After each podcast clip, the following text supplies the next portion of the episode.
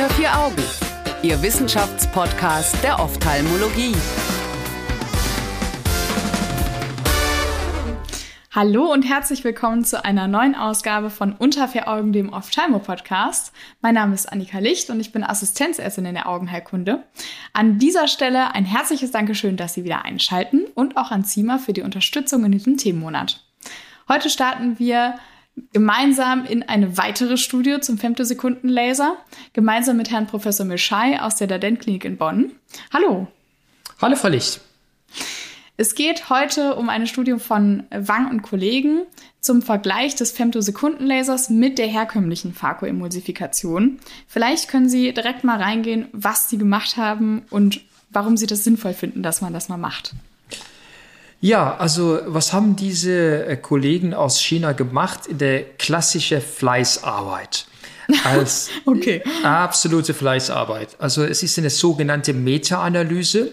Ah, äh, sowas hatten wir ja schon häufiger. Ja, also Meta-Analyse ist letztendlich im, bei den Kriterien äh, von Evidence-Based Medizin auf einer hohen Stufe zu anzusiedeln. Mhm. Und eine Meta-Analyse ähm, findet dermaßen oder äh, findet folgendermaßen statt. Ähm, wie gesagt, fleißige Kolleginnen und Kollegen suchen sich ein Thema, dann macht man eine Literaturrecherche und schaut, okay, welche Publikationen gibt es zu diesem Thema. Ja. Dann äh, hat man so eine Art eine trichterförmigen äh, Zugang und dann sagt man, okay, also man legt vorher fest, welche Studienkriterien müssen erfüllt sein, welche Studiengüte muss verhalten sein. In mhm. der Regel fließen randomisierte, doppelblinde Studien hinein. Also die Besten der Besten. Das Beste der Besten, wobei halt in diese Arbeit, die uns vorliegen, auch die äh, prospektiven Fallserien hineingeflossen sind. Mhm. Dann holt man sich all diese Studien und extrahiert die Daten daraus einzeln und sagt man wirklich die Rohdaten und trägt sie in einer neuen Tabelle alles zusammen und versucht letztendlich, indem man diese Daten poolt, daraus neue Erkenntnisse zu gewinnen und zu schauen, okay, wenn wir wirklich über alle Studien hinweg schauen, gibt es etwas, was äh, wir an Erkenntnis haben, was einen, eine starke Evidenzbasis hat, die nicht gerade jetzt an einer bestimmten Kohorte, in einer bestimmten ja. Ethnie vorliegt, sondern wirklich fast universell als Aussage getroffen werden kann. Also eine klassische Fleißarbeit.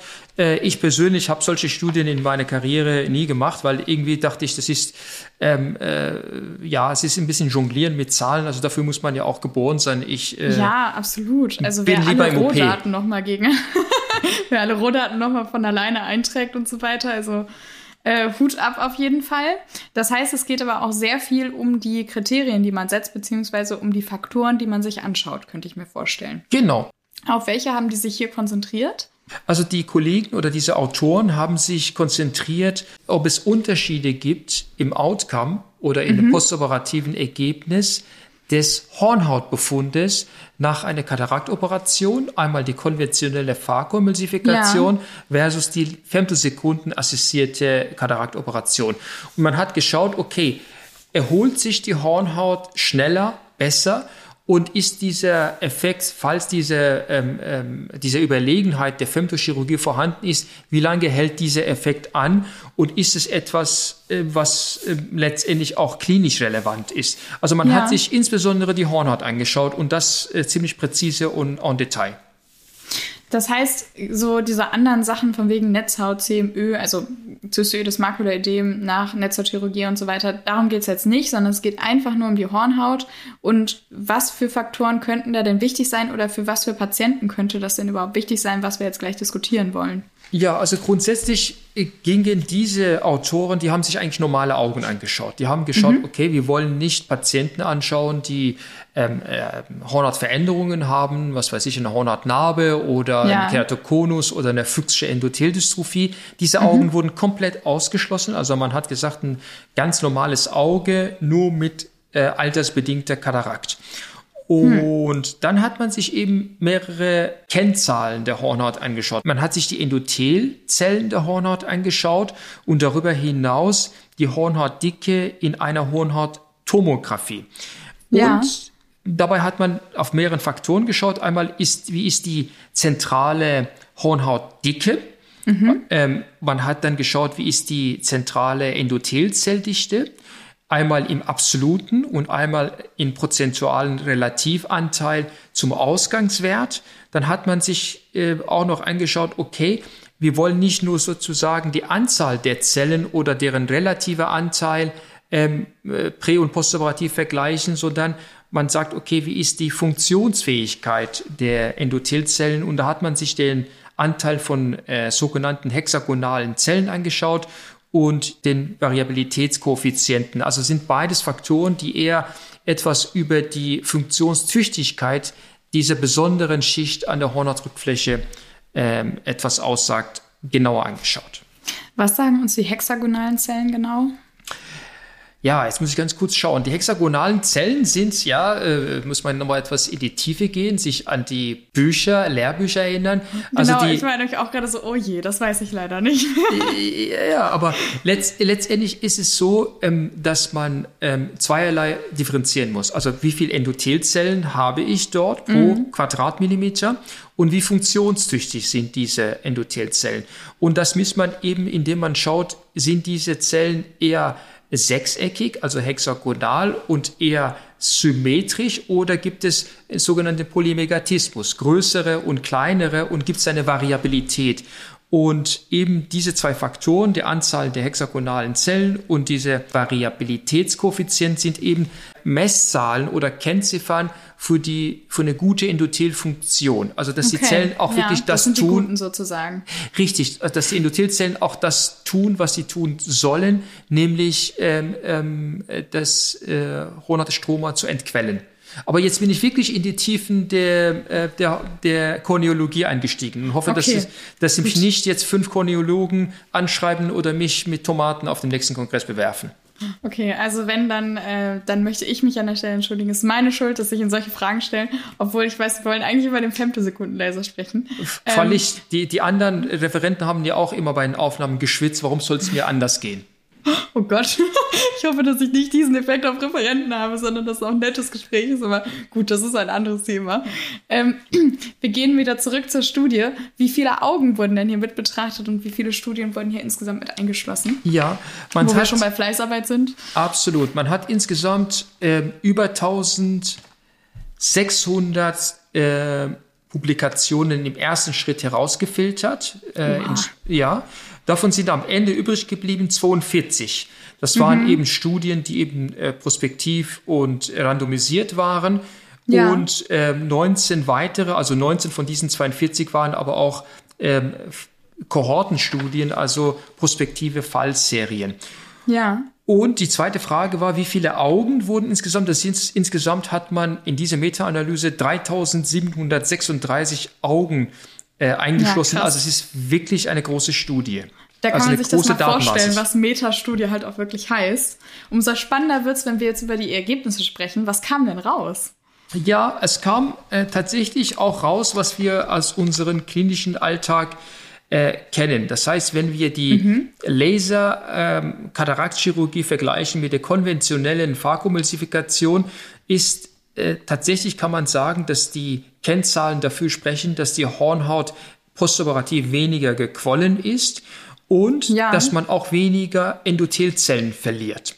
Mhm. Und das ist auch gut nachvollziehbar, weil man weiß, wenn man eben dieses Femtosekunden äh, diese Femtosekunden Lasertechnologie einsetzt, dass man viel weniger Ultraschallenergie braucht, viel weniger Hitze produziert und das sind im Prinzip auch die Faktoren, die endothel toxisch sind.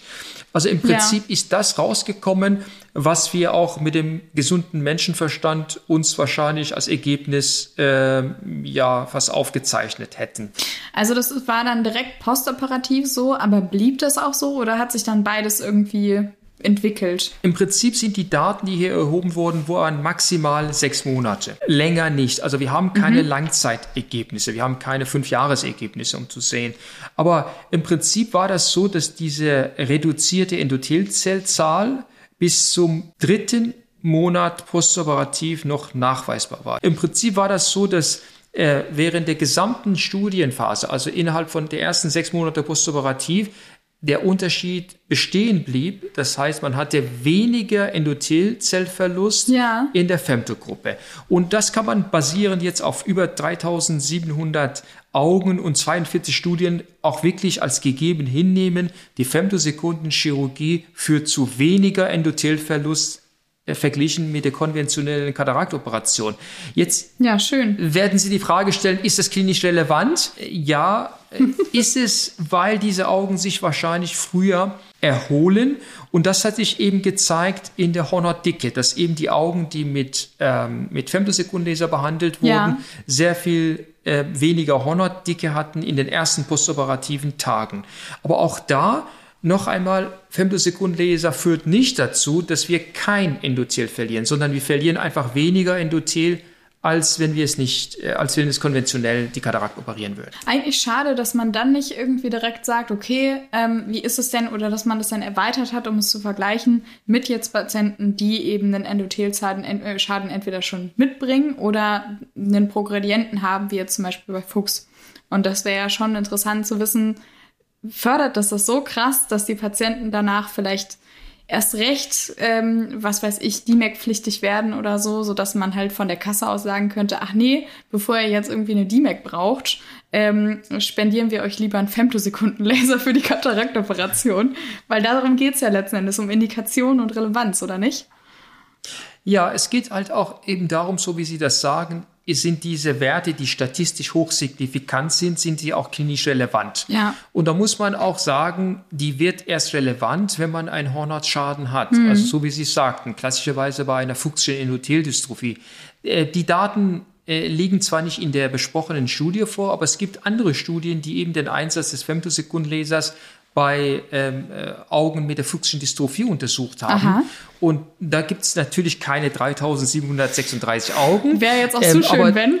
Äh, ja, ich glaube, die großen Hornerzentren könnten vielleicht so, so eine Studie aufstellen, aber die haben wir nicht vorliegen.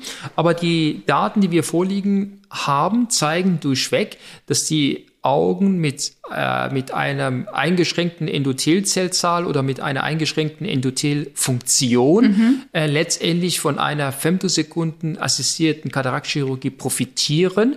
Das heißt, man hat schon wenig Endothelzellen und die gilt es auch noch besonders zu schützen. Und das ist aus meiner Sicht auch eine gute Indikation für die Durchführung oder für den Einsatz des Femtosekundenlasers im Rahmen der Kataraktchirurgie. Ist es jetzt ein absolutes Muss? Nein, natürlich ist es nicht ein absolutes Muss. Ähm, es ist sozusagen nice to have. Es ist das Nonplusultra. Das ist ein es absolutes das Tü- Plus. es ist ein absolutes Plus. Genau, sehr schön. Es ist das i-Tüpfelchen. Aber man darf mich bitte ja nicht falsch verstehen. Ich bin ja ein, ein, ein großer Freund oder ein, ein begeisterter Anwender des Femtosekundenlasers. Man darf das aber nicht so falsch verstehen, dass alles andere sozusagen ein Kunstfehler wäre. Ganz sicher nicht. Aber ich mache das halt im klinischen Alltag, wenn ich Patienten sehe, die tatsächlich eine Fuchsidystrophie haben oder äh, reduzierte Endothelzellzahl oder wo ich sehe, okay, möglicherweise äh, liegt eine Endothelfehlfunktion vor, äh, vor weil die ähm, äh, weil die Pachymetrie oder die Tomographie mit der Anzeige der Hornhautdicke eben nicht ganz symmetrisch ist, äh, dass die Isopachen nicht symmetrisch geordnet Was sind denn Das, Isopachen? Entschuldigung. Isopachen sind ähm, ringförmige Zonen um, ähm, dies, um den Hornhautzentrum, Ja. die letztendlich eine e- gleiche Hornhautdicke haben. Also wenn sich die Hornhauttomographie anschauen, also die Hornhautdicke, dann sieht, gibt es Zonen, ringförmige Zonen um äh, Hornhautzentrum herum, die die gleiche Hornhautdicke haben. Und das ist, das sind die Isopachen sozusagen. Zonen mit einer gleichen Dicke. Okay, Isopachie. gut, das versuchen Ja. wir auch noch zu merken. So viel, äh, so viel Hornhautmedizin heute in diesem Podcast, Mensch. Ja, und wenn diese Isopachen eben nicht symmetrisch sind, dann muss man davon ausgehen, dass entweder nicht gut gemessen wurde oder eben eine Endothel-Dysfunktion vorliegt. Ja. Und dann sind das schon gute Kandidaten, wo ich dann sage, okay, der Einsatz des Femtosekundenlasers macht auch ist nicht nur Luxusmedizin, ist nicht sozusagen das Nonplusultra, sondern hat auch wirklich was einen, einen Vorteil, der aus meiner Sicht mit Studien belegt ist und auch messbar ist. Insofern sind es Patienten, denen ich das empfehle, äh, leider ist es nichts, was von den Krankenkassen übernommen wird. Das äh, wissen wir, aber das ist ein anderes Thema. Wir wollen nicht in die Berufspolitik einsteigen, sonst wird es ja wirklich kompliziert. Aber es, es wäre total schön, wenn die äh, Berufspolitiker das hier hören würden und sich denken würden, meine Güte, vielleicht wäre das ja doch eine gute Idee. Ähm, aber vielen Dank für dieses Statement. Das ist ja vielleicht schon mal ganz wichtig für einen selber, das zu hören, wem dann das empfiehlt und wem nicht. Gerne. Damit sind wir nämlich schon am Ende dieser zweiten Folge zum Femtosekundenlaser angelangt. Vielleicht unterhalten wir uns ja das nächste Mal über eine riesige Studie zu Endotheldystrophie und Femtosekundenlaser. Wer weiß, aber für diese zwei Folgen war es das jetzt erstmal. Dankeschön für Ihre Zeit. Sehr gern geschehen, Frau Licht. Danke für die äh, gute Recherche und die wichtigen Fragen, die Sie immer zum richtigen Zeitpunkt stellen. das ist zu viel des Lobes. Aber Dankeschön, ich fühle mich geehrt. Danke auch an Sie, liebe ZuhörerInnen, dass Sie dabei waren und auch an Zima, dass Sie uns in diesem Monat unterstützt haben und den möglich gemacht haben. Beim nächsten Mal geht es hier nämlich weiter um Hornhauterkrankungen. Das heißt, wir haben den perfekten Einstieg gemacht und freuen uns, wenn Sie auch dann weiter mit uns dabei sein wollen. Bis dann. Tschüss. Unter vier Augen. Eine Produktion der CareCom GmbH unter der Leitung von Prof. Dr. Alireza Mirshahi und Tobias Kesting.